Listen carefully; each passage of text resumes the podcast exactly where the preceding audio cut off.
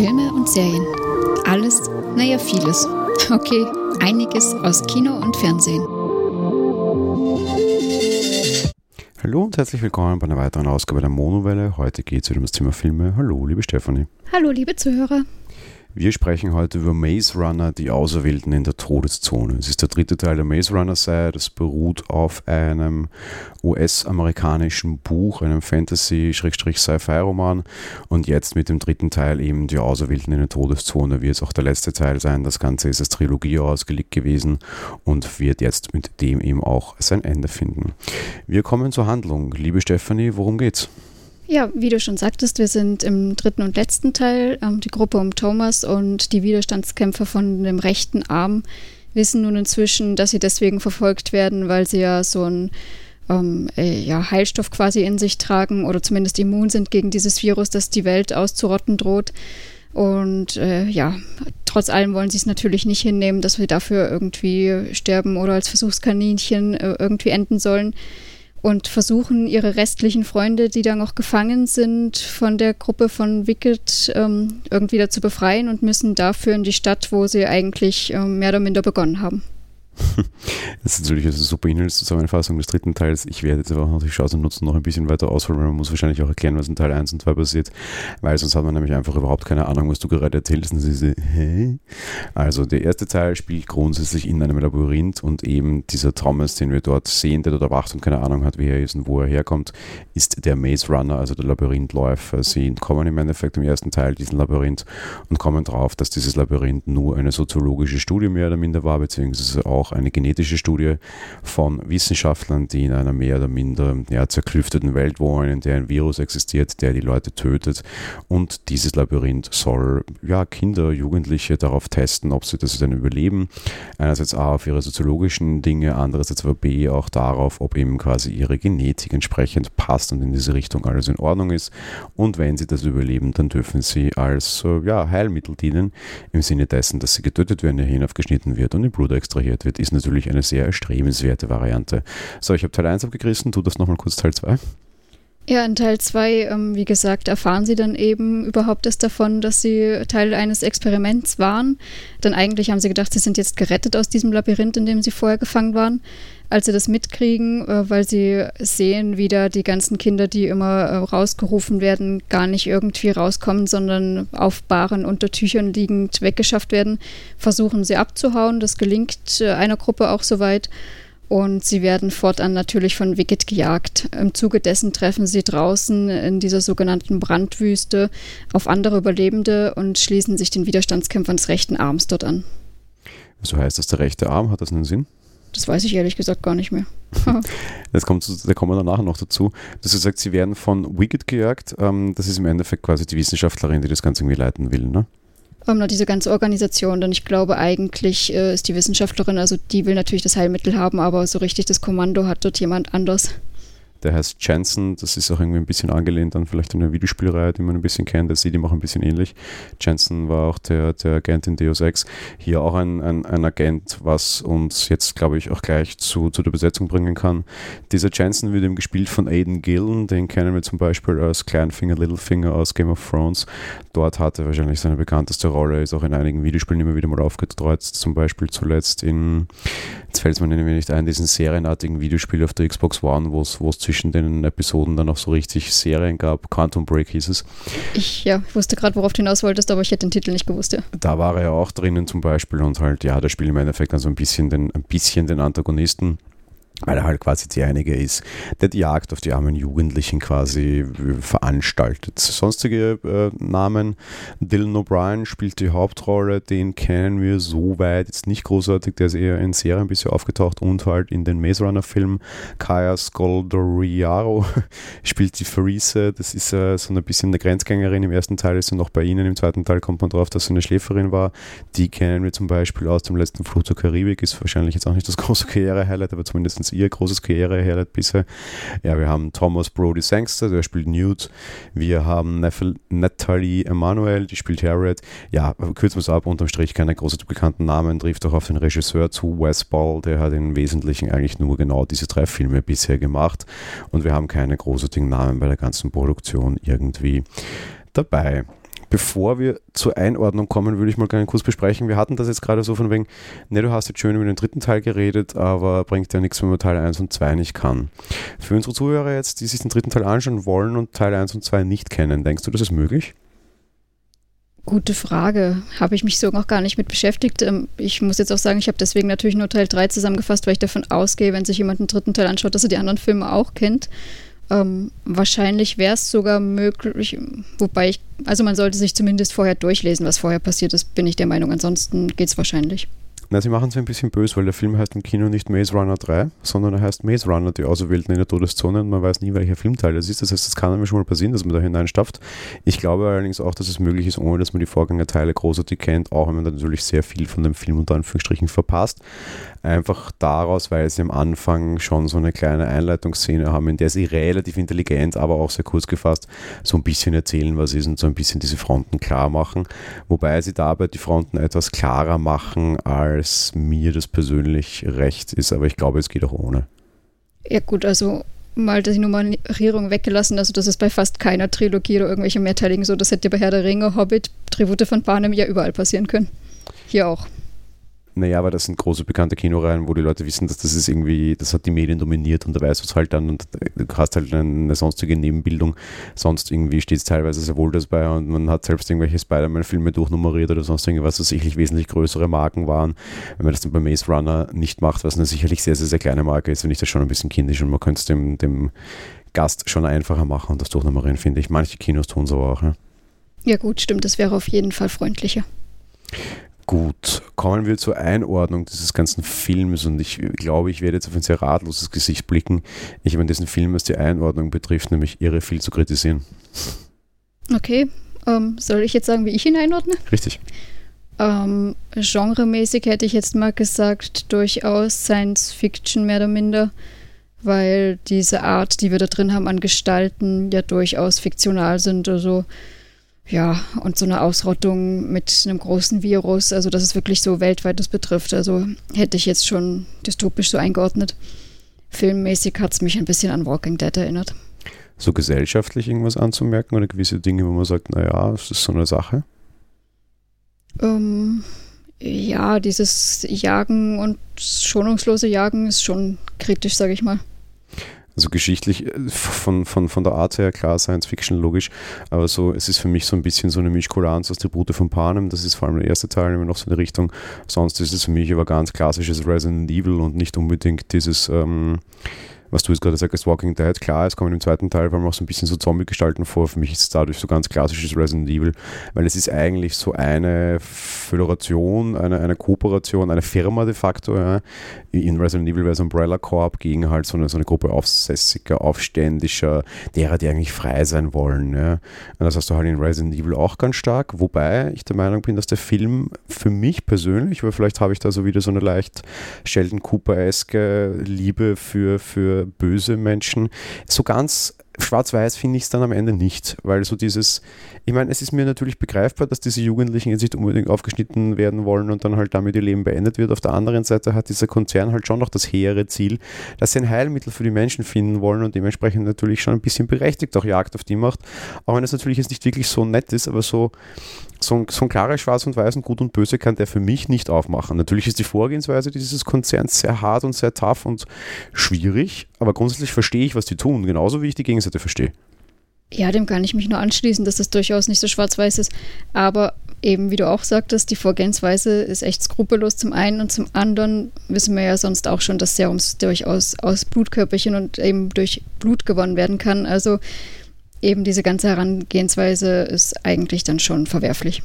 So, und jetzt kommen wir zu einem super anderen Punkt, den ich kritisieren mag und der dich jetzt sicherlich zum Stirnrunzeln bringt. Mir fällt das aber massiv störend auf. Einerseits A, ich habe keinerlei Bock mehr, irgendwelche Filme zu sehen, wo Blut der Schlüssel zu irgendwas ist. In Zeiten von blutübertragbaren Krankheiten halte ich das für höchst verwerflich und fand das bei diesen ganzen Vampirfilmen, die wir letzte Zeit gesehen haben, immer schon ein bisschen fraglich. Bei Vampirfilmen muss sowas sein, bei solchen Filmen muss sowas nicht sein und ich finde das verwerflich. B, und das finde ich wesentlich verwerflicher und echt das Killer-Argument, in diesem Film geht es darum, dass Leute aufgrund ihrer Genetik, sagen wir mal durch das, Gerecht ihrer also durch das Recht ihrer Geburt, besser sind als andere. Darum, dass sie die überlegene Rasse sind und genetisch überlegen sind gegenüber anderen Menschen. Diese Dinge haben auf der echten Welt zu Krieg und zu Vergasungen und zu Genoziden geführt, beziehungsweise zu wirklich schlimmen Dingen. Ich möchte so etwas in einem Film nicht sehen, vor allem weil es eigentlich keinerlei Bewandt hat. Der Film führt klar aus, dass es nur das Recht der Geburt ist. Das muss man nicht. Man hätte auch ganz klar sagen können, na war halt Zufall. Dann habe ich die Flanke sofort geschlossen. Die muss sich der Film jetzt aber gefallen lassen. Ich will nichts mehr sehen mit Recht aus Geburt, weil halt so ist, weil genetisch überlegen. Schwieriges Thema. Also das hat mich jetzt nicht zu Stirnrunzeln gebracht, sondern zu Augenbrauen hochziehen. Das seht ihr ja leider nicht. Ähm, äh, Finde ich jetzt sehr weit hergeholt, muss ich gestehen, weil da geht es nicht um irgendwelches Aussehen oder sowas von, von wegen rechter Geburt, sondern da geht es ja darum, dass natürlich Kinder bzw. Ähm, spätere Generationen sich an ihre Umwelt anpassen. Das haben wir ja generell mit der Natur, mit Flora und Fauna. Und dementsprechend kann das auch nur bei Kindern sein, dass sie natürlich äh, immun sind und man irgendwie ja dieses Gen abstrakt äh, abstrahieren muss. Das ist kein Recht oder irgendwas. Im Gegenteil, für die ist das ja mehr oder minder sogar ein Fluch. Nein, es sind aber nicht alle Kinder, die in Zukunft geboren werden, dass ich sagen kann, die nachfolgenden Generationen, es sind doch davon nur ein paar und unterm Strich ist das dann die Herrenrasse. Ja, eben, und so ist es aber auch wieder Zufall und die müssen sie auch erst suchen und sie wollen ja eigentlich, also zumindest die Wissenschaftlerin will ja eigentlich auch alle heilen. Gut, nächster Punkt. Der Film ist massiv gesellschaftskritisch und nicht im positiven Sinne, sondern eher im Sinne von wegen, äh, ja, gegen das Establishment, gegen die großen Dinge, weil wir sehen dann gerade im dritten Teil jetzt so eine Szene, wo die große Konzernzentrale irgendwie bebombt wird und zerstört wird und äh, Konzerne, Ding und alles ist böse und Zivilisation ist aber böse. Und das ist der große Punkt, eigentlich ist der Film zivilisationsfeindlich, weil die Lösung des Ganzen und am Ende ist irgendwie, dass sie in kleinen Hütten am Strand leben und Fortschritt und Technik verweigern, in dem Sinne, weil halt die große technologische Zentrale zerbombt werden muss und der zivilisatorische Fortschritt beendet werden muss, damit wir am Ende wieder alle glücklich und zufrieden am Strand leben können. Was für ein Fortschritt. Ach Gott, bin ist das nicht toll. Finde ich auch total quatschig und ich weiß auch nicht, warum man sich diese Flanke aufmacht. Ja, den Teil habe ich auch nicht so ganz verstanden. Äh, war, aber, war aber immer noch der Meinung, dass das eher von dem Antagonisten da quasi war, denn das war ja nicht das hehre Ziel von allen. Das freut mich jetzt aber sehr, dass du das auch mit, mit äh, bekommen hast quasi und dann auch sagst du, dieses okay, die irgendwie gehen in die Steinzeit zurückgefühlt, oder? Ich meine, es sieht zwar so ein bisschen nach Paradies aus, aber irgendwie so in ein steinzeitliches Paradies halt im Sinne von Technik ist halt weg, ne? Genau. Ich meine, ich habe nichts gegen eine Hütte am Strand und da würde ich auch gerne leben, aber eben mit Technik. Ja, für einen Urlaub. ich kann mir das schon gerne durchaus so vorstellen, wie gesagt, wenn ich meinen Fortschritt behalte. Die nächste Kritik, die sich der Film gefallen lassen muss, ähm, die Auserwählten, und das heißt ja auch immer die Auserwählten, was nämlich auch zu meiner, zu meiner äh, bisschen Nazi-Kritik oder halt irgendwie Herrenrassenkritik passt, weil es gibt halt die Auserwählten durch Genetik. Aber der andere Punkt, ähm, die Auserwählten, äh, könnte man eigentlich sagen, der Auserwählte und seine Homies, weil in dem Film kommt genau eine starke Frau vor und das über alle drei Teile hinweg. Es gibt dann immerhin noch eine schlaue Wissenschaftlerin, okay, aber so die Helden und die Auserwählten sind lauter Männer. In 21. Jahrhundert, in Zeiten von MeToo, wo die wirklichen Helden auf der Leinwand dann nur noch Männchen, das geht nicht, das möchte ich auch nicht mehr sehen. Diese Zeiten sind vorbei, liebes Hollywood. Also ich würde zumindest drei dort sehen und aber sonst ja, stimmt schon, wir haben in dieser Gruppe, die wir da gerade sehen, hauptsächlich Männchen, obwohl wir im Teil 2 gesehen haben, dass da durchaus Frauen dabei waren, ja. Als Nebendarstellerin irgendwo mit vorbeigerannt, aber ja. die Protagonisten sind eindeutig keine Frauen, bis auf eine und das ist die Grenzgängerin das meine ich ja durchaus eben. Ähm, nein, wir haben durchaus noch eine zweite starke Frau, die beim rechten Arm mit war. Das, die sehen wir auch ganz stark vertreten. Das ist eine sehr starke Frau. Und die Wissenschaftlerin, die da führend ist, ist auch eine Frau. Und was ich meinte, du war eigentlich. Das ist aber vom zweiten Teil, richtig? Nein, rede ich vom dritten Teil. Wo? Da gab es im rechten Arm eine starke Frau? Ja, die, die eigentlich infiziert war zum Ende des zweiten Teils und die das dann überlebt hat, alles, weil sie ein Serum hatte. Die ist sehr stark, die holt die auch ständig da raus mit ihrem Vater zusammen. Also die ist sehr, sehr stark. Und was ich eigentlich sagen ja, wollte, dass Achtung, diese. Du hast ja gerade selbst das Bein gestellt, mit ihrem Vater zusammen. Sie braucht einen Mann, ne? Nein, nein, sie fliegt dann auch ja selber den, das Shuttle und fährt den Bus und sowas. Also so ist es nicht. Und was ich eigentlich sagen wollte, dass das diese Gruppe von Männern ist, das war tatsächlich unnötig, denn wir sehen, dass bei diesen ganzen Jugendlichen die Gruppe, die wir halt sehen, ja eigentlich nur aus Männern besteht, aber es durchaus gemischte Gruppen auch gab eigentlich. Ja, aber eben, weil das nimmt ja. der Film nicht in den Fokus. Nein, eben, deswegen sage ich ja, das ist kritikwürdig, aber ansonsten haben wir sonst schon starke Frauen dabei. Und warum ich all das jetzt bei einem FSK 12 Film auf die, auf die Waagschale lege, ist eben, weil Hollywood gerade aktuell versucht, sich moralisch sehr stark darzustellen und dort Leute auftanzen in Schwarz und in da und in dort und in Hü und in Hot und auf viele Missstände hinweisen wollen, wenn eine Filmindustrie versucht, sich jetzt als moralisch darzustellen und mit dem meiner Meinung nach erst beginnt, weil Moralik war in Hollywood, finde ich, oft kein Thema, sondern eher Finanzen, dann wird sie sich von mir als Kritiker jetzt in Zukunft auch all diese Vorschläge gefallen lassen müssen. Dieser Film hat faschistoide Züge, dieser Film ist sexistisch, dieser Film ist diskriminierend und dieser Film ist Technologie, Fortschritts- und gesellschaftsfeindlich. Liebe Grüße Hollywood, eat this. Und ich meine das absolut ehrlich, diese Dinge regen mich nämlich auf bei einer Industrie, die sich aktuell hinstellen möchte und so fortschrittlich sein möchte.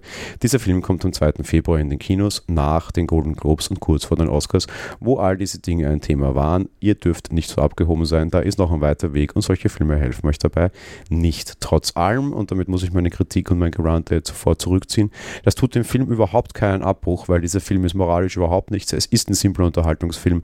Liebe Zuhörer, bitte seht ihn, wenn ihr ihn euch anschaut, auch so, das ist schon okay. Das ist nur jetzt echt Manöverkritik, die man mittlerweile in Hollywood, finde ich, machen muss und darf. Mal abgesehen davon, ich möchte jetzt mal eine Lanze brechen, der Film ist ein Jahr verspätet, die Dreharbeiten waren schon lange und das lag daran, dass der Schauspieler, der Hauptdarsteller ja ähm, da bei einem Stunt verletzt war. Also von wegen nach den Golden Globes und so weiter, das ist jetzt auch schwierig. Der Film ist ein Jahr verspätet, das hast du gerade richtig gesagt, ja, und der Schauspieler war verletzt, das ist auch richtig, aber wenn der Film dann offensichtlich auch später abgedreht wurde, wurde der auch später edited und ich hätte quasi im Schnitt und im Cut das ja wohl ganz anders produzieren können und da waren all diese Dinge so. Der Film war nicht von einem Jahr fertig und war verspätet, weil der Typ sich den Haxen gebrochen hatte. Die konnten nicht weiter drehen, weil er sich den gebrochen hat. Das heißt, der Film wurde auch erst nachher bearbeitet und da hätte man auf all diese Dinge Rücksicht nehmen können in der Bearbeitung, was man nicht hat. Ja, da änderst du aber nicht plötzlich die Besetzung und machst alles anders, das wird dann nichts mehr. Das meine ich nur. Nein, aber wie du gerade richtig gesagt hast, da gab es ja auch sowohl Frauen, wir haben sie nur so wenig gesehen und das ist sowohl eine Sache der Schnitt, da brauche ich ja nicht zu weit gehen und sagen Besetzung und Co. Und ich kann eine gewisse Szene auch einfach lassen. Ich brauche ja auch nicht zeigen, dass die die Konzernzentrale zusammenbomben, das könnte ich auch wieder rausschneiden und so weiter und so weiter. Ach Gottes Willen, da gibt es so viel Filmmaterial. Wenn man den Film anders präsentieren hätte wollen und aktueller präsentieren hätte wollen, hätte man das definitiv können. Da gibt es genug Material, definitiv. Und der Film ist übrigens 2 Stunden 20 lang. Selbst wenn man nicht genug Material hat, um andere Dinge zu zeigen, dann hätte man halt 20 Minuten rausgeschnitten, zum Beispiel 3 Minuten Bombardierung dieser Zentrale und es hätte immer noch überlebt und wäre immer noch zu lang gewesen. Na gut, ja, wie auch immer. Anderer Punkt, den ich sehr diskussionswürdig finde, und nein, ich mag heute nicht nur stänkern, ich würde nur ganz gerne ein bisschen über die Altersfreigabe reden. Zwölf in Deutschland. Ähm, ja, gut, es ist ziemlich viel Gewalt drin, ist jetzt wahrscheinlich, ähm, ja, ist wahrscheinlich zu wenig, dass es schon ab zwölf freigegeben wird, ja. Finde ich auch ein bisschen krass. Auf der anderen Seite verstehe ich in dem Fall die Argumentation der FSK oder der USK oder wie auch immer halt der Freigabebehörde, die sagen, es ist eindeutiger Science-Fiction-Film und nicht das realistisch zu erkennen. Dem stimme ich dann ein bisschen zu, wobei auf der anderen Seite, ich finde so gerade während so Schlachten wirkt der gar nicht so sci-fi, sondern relativ modern, weil die Gewehre sehen aktuell aus, die Waffen, die Panzer, die sonst was sehen aktuell aus. Also gerade da würde ich nämlich in Ansatz nicht ziehen, dass es nicht nur Gewalt ist und dazwischen sehr wohl auch, auch ruhige Szenen hat, bin ich voll dabei. Der Argumentation kann ich folgen.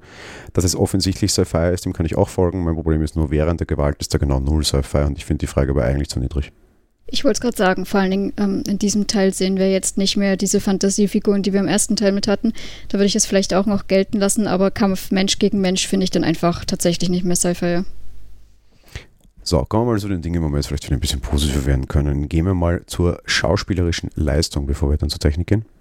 Also mir hat es eigentlich soweit durchweg gut gefallen, sowohl von äh, unserem Protagonisten als auch von der Wissenschaftlerin. Ja, nein, ich habe nichts zu meckern da. Ich finde, die, die, die Gruppe ist recht gut und vor allem nimmt die Gruppe über die drei Teile recht gut zu und gerade im dritten Teil ist die, ist die Leistung als Gruppe, finde ich, relativ gut. Die Einzelschauspieler finde ich relativ gesichtslos, was aber gut ist, wenn du halt einen Gruppenfilm hast, dass die dann quasi auch in der Gruppe mal so relativ vernünftig aufgehen.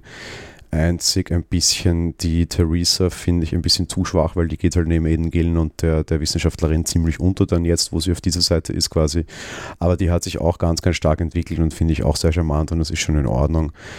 Wobei ich ehrlich gesagt dazu sagen muss, ich habe es über all diese drei Filme nicht geschafft, irgendeine emotionale Nähe zu irgendetwas davon aufzubauen. Das kann entweder A, darüber kommen, dass ich mich nie für eine Seite so richtig entscheiden konnte. Vielleicht ist das einfach mein rein persönliches Problem, aber ich habe es irgendwie nie wirklich geschafft, zu einer der Figuren so eine großartige emotionale Bindung aufzubauen. Was ich sehr schade finde, aber die Leistung der Darsteller allesamt eigentlich auch nicht wirklich schlecht fand, aber halt auch niemanden herausragenden dabei. Ja, gut, dann haben wir das ja soweit. Eine emotionale Bindung, du? Ähm, ein bisschen, vor allen Dingen, da der eine ja gefangen war und durchaus da schon eher so ein bisschen wie gefoltert worden ist aus seiner Sicht. Ja, doch, ich habe da schon emotional mitgelitten. So, ich meine, wir haben ja auch, ohne jetzt irgendwie spoilern zu wollen, so die eine oder andere Todesszene in dem Film. Also da, da, da wird schon gehobelt wird fallen Späne, da sterben auch Charaktere, die wir jetzt drei Filme lang gesehen haben, eben ohne jetzt irgendwas spoilern zu wollen. Das versuchen sie uns auch mit einem übrigens relativ guten Soundtrack, finde ich, irgendwie recht schön nahezulegen. So dieses, du hast jetzt traurig zu sein. Ich war es aber einfach nicht, das war mir einfach wurscht. Ja, in dem Fall glaube ich, so, da habe ich die Bindung auch nicht so aufgebaut, das stimmt schon. Also ich finde eben emotional so ein bisschen Schwächen, aber es ist okay, oder? Aber es liegt wahrscheinlich auch eben daran, dass das so ein Gruppending ist und du hast halt doch noch einige aus der Gruppe und ähm, ja. Gut, kommen wir zur technischen Umsetzung. Ja, also Animationen und Effekte, das hat mir alles sehr, sehr gut gefallen, muss ich sagen. Hatte aus meiner Sicht sehr toll gemacht, der Film.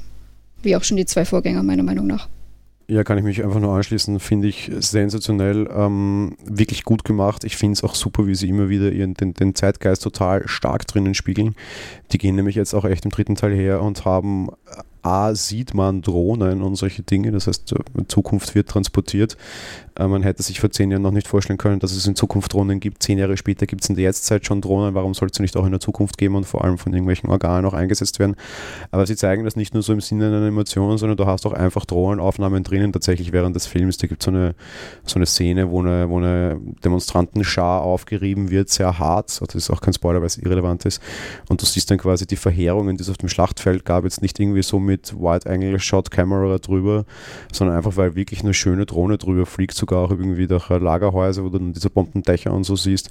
Das finde ich auch super gefilmt. Ich glaube, ich habe noch nie so prominent in einem Film eine so lange Drohnenaufnahme gesehen. Fand das aber echt auch richtig, richtig stark und da ist auch mit richtig eigentlich wenig Geld äh, echt gut produziert worden. Eben auch solche Dinge. Das äh, Mut zu, zu neuen Technologien gefällt mir gut und hat hier wirklich auch gut funktioniert. Stimmt, dem kann ich mich nur anschließen. Das fand ich auch super. Soundtrack oder Musik kommt von John Paesano, sagt mir gar nichts, fand ich aber auch toll. Ja, der Name sagt mir erst recht nichts und ich fand aber auch, und habe das ja vorhin schon gesagt, ähm, Bild und Musik haben mich sehr berührt. Ja. 3D funktioniert in dem Film, er wird in 3D ausgestrahlt, glaube ich, größtenteils sehr gut. Ich glaube aber generell, egal ob 2D oder 3D, hat auch dieser Film das Problem genauso wie der zweite Teil und teilweise auch der erste Teil. Wir haben hier eine große Untergrundbewegung, es passiert sehr viel in der Nacht, in dunklen Gassen. Der Film ist sehr dunkel, das ist nicht mein üblicher, es ist 3D und dunkel Rand, sondern mein übliches so warum, muss immer, warum müssen sich immer alle irgendwo im Untergrund im Dunkeln treffen? Irgend so ein großes, weites Feld, wo einfach auch kein Mensch ist, so irgendwo in der Pampa im helllichten Tag wäre halt auch mal nett, dann würden wir vielleicht auch mehr sehen. Stimmt, das habe ich mir auch gedacht. Wieso tun die sich das mehr oder minder an? Denn eigentlich hast du kaum irgendwie Lichtszenen oder sowas oder zumindest wenige. War eigentlich äh, schade zur Erklärung, warum das hier nämlich auch echt gut gegangen wäre. Ja. Der zweite Teil hieß in der Brandwüste. Das heißt, die Todeszone ist quasi so, du hast so Schutzzonen, so kleine, das sind so die kleinen Städte, die quasi hermetisch abgeriegelt wurden, um sich gegen diesen Virus zu schützen, mehr oder minder. Und du hast halt rundherum dann eben die Brandwüste, die Todeszone, die Gegend, in die diese Leute aber hineingehen können, eben weil sie immun sind. Ich meine, das baut der Film die ganze Zeit auf. Ich treffe mich doch nicht in der Stadt irgendwo am der Welt, irgendwo in der Kanalisation, wo es finster ist, sondern die könnten doch auch echt cool rausgehen in die Todeszone TM bzw. die Brandwüste TTM und können sich dort treffen. Da wäre es auch schön hell gewesen. Also ich hätte, man hätte es auch logisch ganz anders lösen können, ja. Ja, auf jeden Fall, aber gut. Das wollten sie offenbar nicht. Gut, kommen wir letztlich zum Fazit. Du darfst beginnen. Ja, also ähm, mir hat es soweit sehr gut gefallen, die Trilogie. Ähm, schöner, ja, schöner, also mehr oder minder, wie, soweit wir es schon gesagt haben, schöner Abschluss. Also der Film war, wie gesagt, gut gemacht.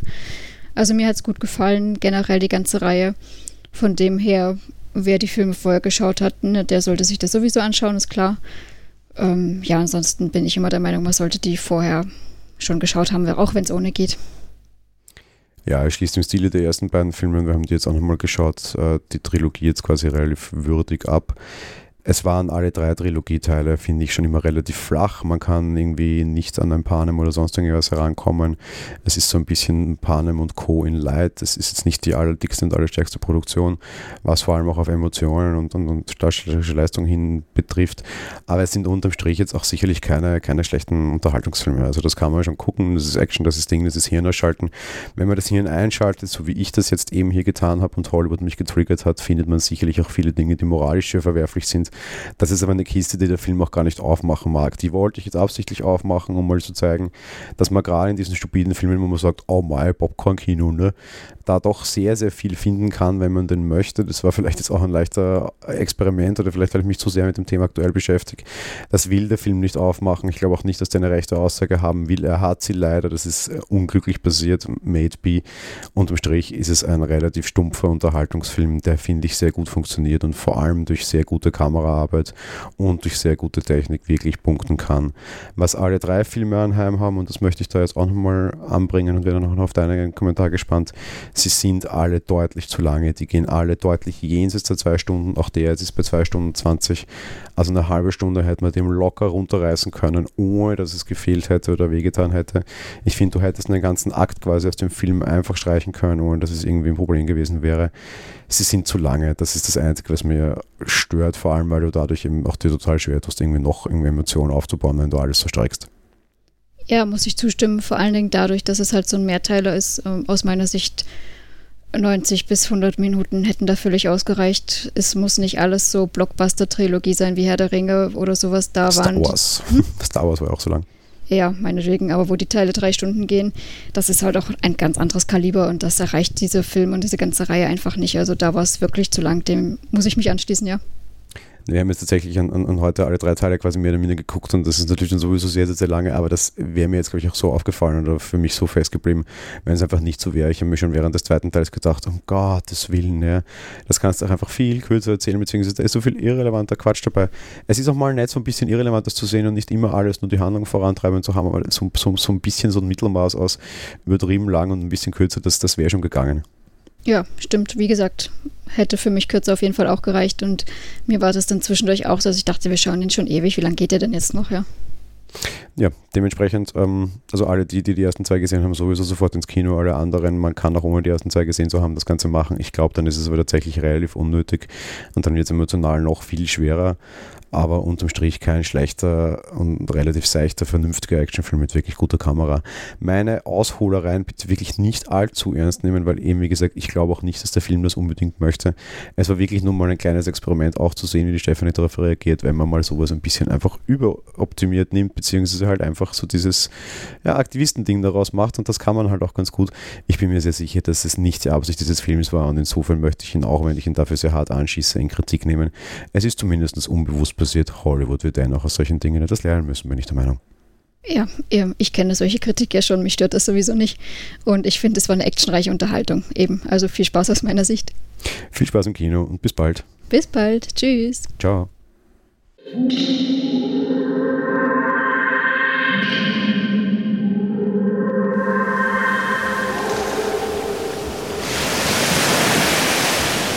Monowelle ist ein kostenloser und privater Podcast von Jan Gruber.